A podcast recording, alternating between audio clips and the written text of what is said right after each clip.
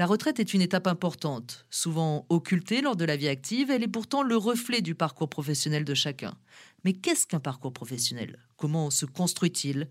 À travers une galerie de portraits, parcours présenté par Lagir Carco, acteur de référence de la retraite, nous emmène dans un monde en mouvement. Avec ses témoignages intimes, Parcours interroge sur notre rapport au travail et le déterminisme qui construit une trajectoire professionnelle. Parcours un podcast présenté par Lagir Carco et proposé par Cavalcade.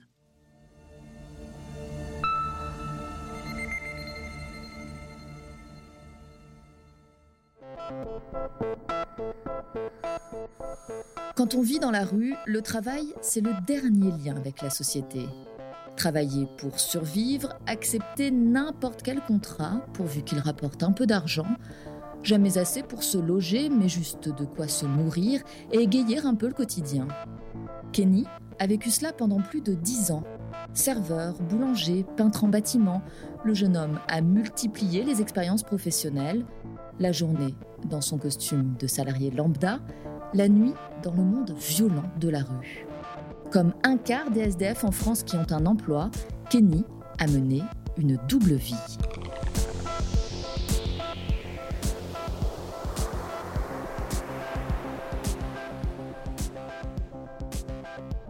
Moi je m'appelle Kenny, je viens d'avoir 34 ans, j'en fais 10 de moins, non je rigole, j'en fais 5 de plus.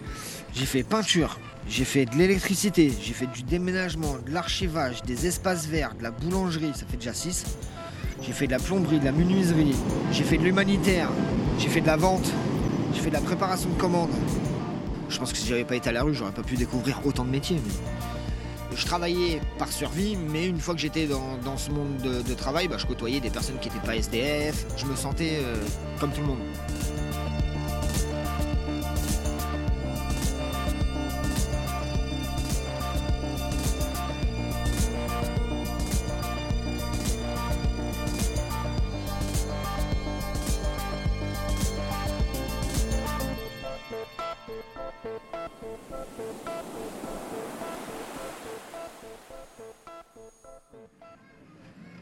Je me retrouve à la rue à 18 ans, mais euh, je connaissais déjà le monde de la rue et j'avais déjà dormi dehors bien avant. Euh, à 14 ans, je faisais déjà beaucoup de fugues. Je, fuguais de ma famille d'accueil, après je fuguais du foyer où j'étais. Dans les foyers, on était beaucoup, il y avait peu d'éducateurs pour trop de jeunes, enfin c'était un peu le, boxon, chacun faisait ce qu'il voulait. Je me sentais euh, prêt à exploser à n'importe quel moment.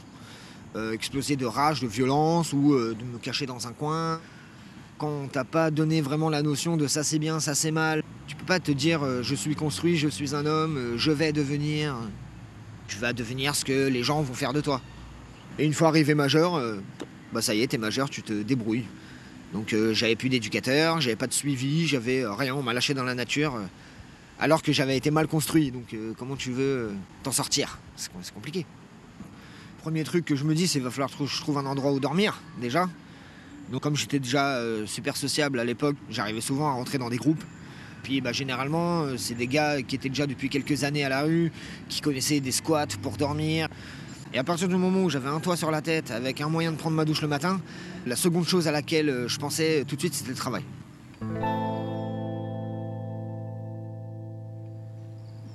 J'ai une pote qui me dit écoute, je connais un boulanger qui cherche un gars pour faire les sandwichs le matin.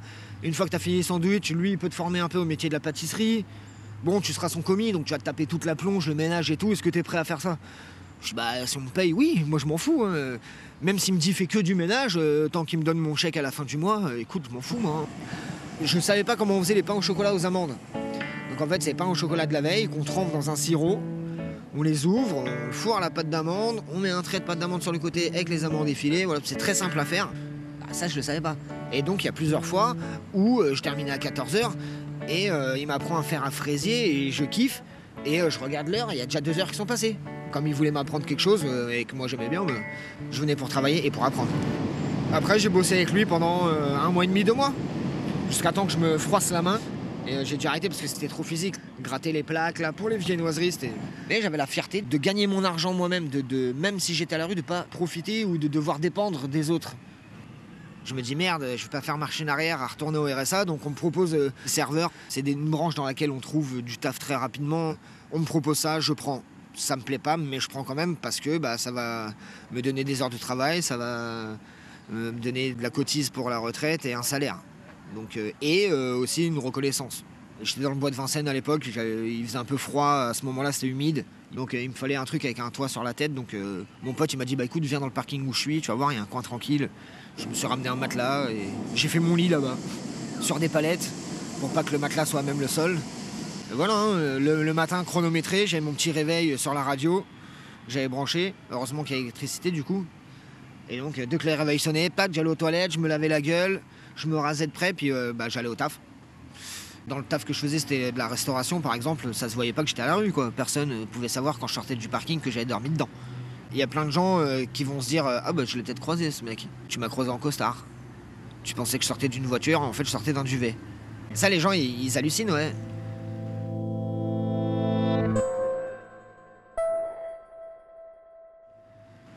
J'étais ce qu'on appelle un clown triste.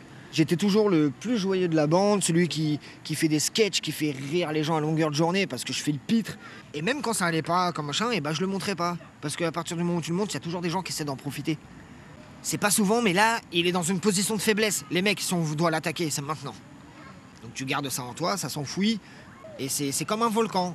T'as la lave qui sèche, qui sèche, qui sèche, mais dedans, il y a toujours un truc qui bouillonne. Moi, c'était ça.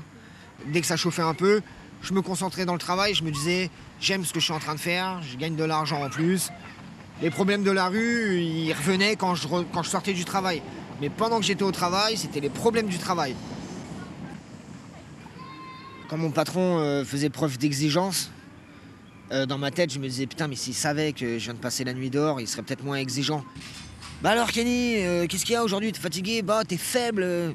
Ce soir-là, j'ai mal dormi. Il y a eu beaucoup de voitures, ça a fait du bruit j'ai envie de lui dire écoute mec, euh, ça fait euh, un an et demi que je suis dans un parking là, viens dormir une semaine dans mon lit, on en reparle. après non, je ferme ma gueule parce que j'ai pas envie qu'il me voit comme ça, donc euh, il me traite comme j'ai envie qu'on me traite en gros.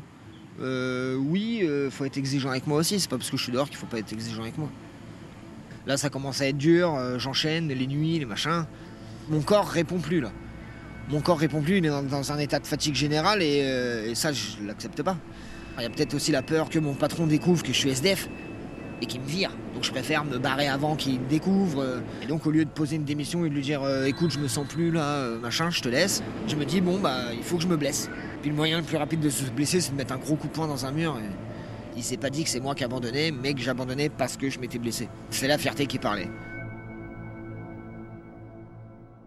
J'avais un peu du mal aussi avec les ordres. Bah, dans le travail, t'es un petit peu obligé d'en recevoir, donc euh, je m'y suis fait. Puis t'as pas le choix, de toute façon, si tu fais pas ton taf, tu te fais virer. Bah, une anecdote où je me suis fait euh, virer euh, direct, sans sommation. J'étais serveur. Je suis passé chef de rang, ça veut dire que moi j'étais le, chef des serveurs en fait. C'était un peu moi le taulier du truc, la, directrice elle venait de temps en temps mais elle était pas tout le temps là donc voilà, le soir qu'on avait fini on mettait un peu de musique, on, on se prenait un petit apéro, c'était bonne ambiance. Et euh, il y a un jour, on était en plein service et il y a un mec qui est rentré qui parlait mal, qui cherchait des noix. Donc j'ai essayé de le calmer, euh, moi et ma diplomatie. Et le mec a voulu me mettre un coup de poing en fait, donc je l'ai esquivé, je l'ai allongé euh, sec. En fait, c'est le frère de la directrice. Et quand on m'a dit mais qu'est-ce que t'as fait? Pourquoi tu as tapé dessus? Je dis écoutez, il a voulu me frapper. Je me suis défendu. je me suis fait virer. On apprend à se battre à la rue, mais moi je savais déjà me battre avant. Moi je suis petit, je fais 1m70. Et à l'époque, je faisais 60, 60 kilos. Donc il fallait que je tape très fort, très vite, le plus gros pour euh, montrer qui j'étais.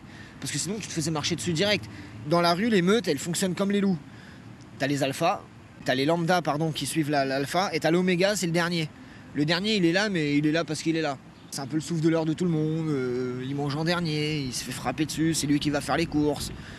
Et donc moi, je voulais pas qu'on me voit comme le plus faible, ça fait partie de la rue. Et puis il y avait les foyers avant, déjà à la DAS, des gens euh, au foyer, tu, te bats pour euh, la dernière part de dessert qui reste, tu te bats pour euh, avoir le droit d'être attaquant au football, tu te, bats, tu te bats pour tout.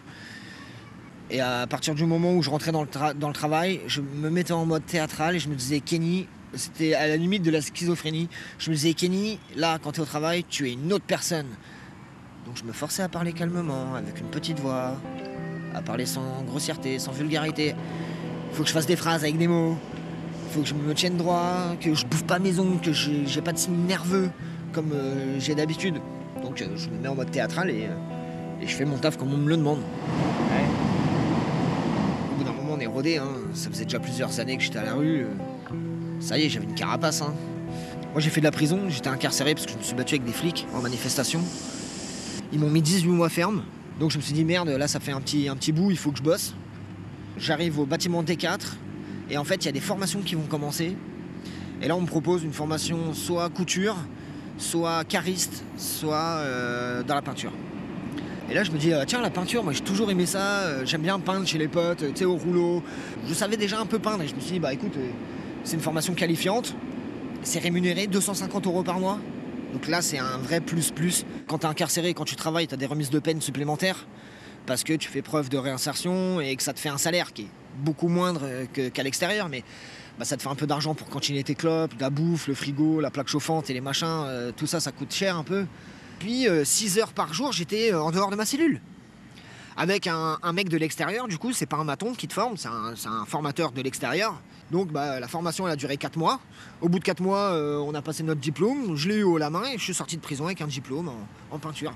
Pour me dire que bah, j'étais incarcéré mais ça va pas me servir à rien. Même la prison elle m'a pas empêché de travailler.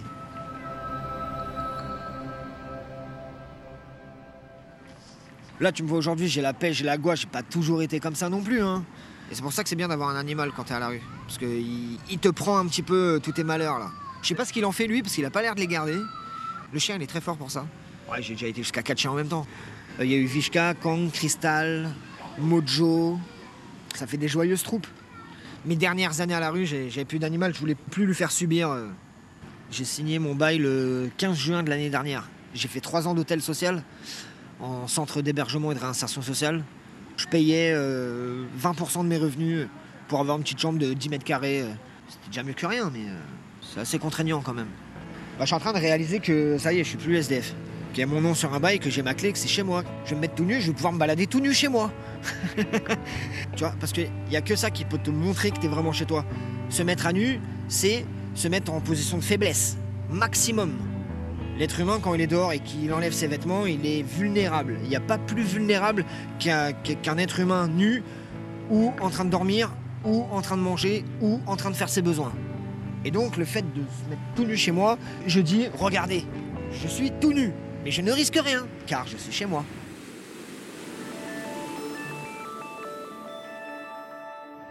Là j'ai le temps de réfléchir à, un but, je suis plus dans... Euh, la survie du jour même. Euh, le lendemain, il, existe maintenant et je prévois même. Avant, je, prévoyais des choses au jour le jour. Là maintenant, à l'heure d'aujourd'hui, je, prévoyais des choses pour le mois prochain. J'ai même prévu des choses pour l'année prochaine, s'il te plaît. Parce que je sais que l'année prochaine, je serai toujours là.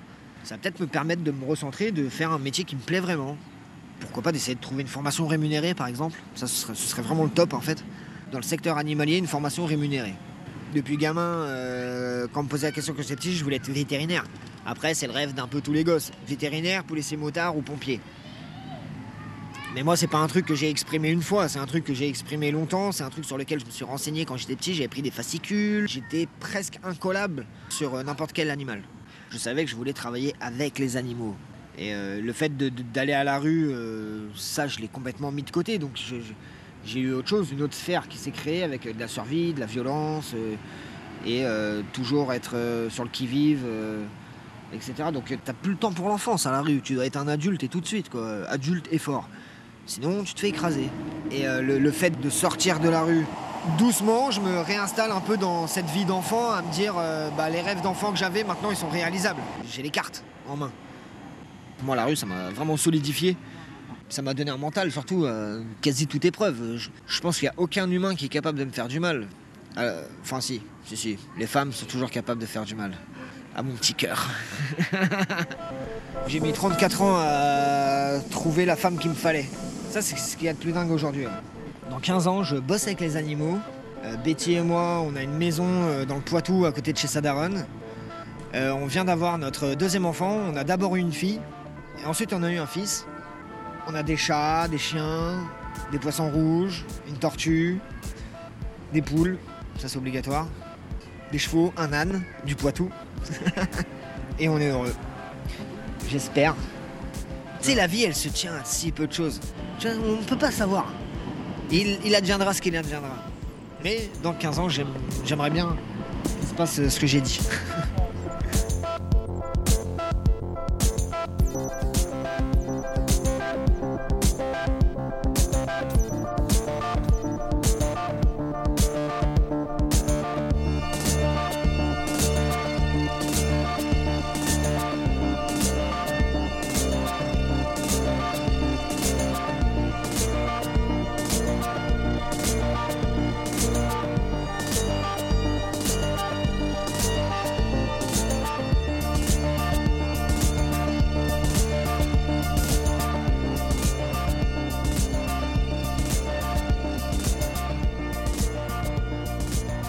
d'écouter un épisode de la série Parcours. Si vous avez aimé, vous pouvez vous abonner sur Apple Podcast ou sur votre plateforme d'écoute préférée.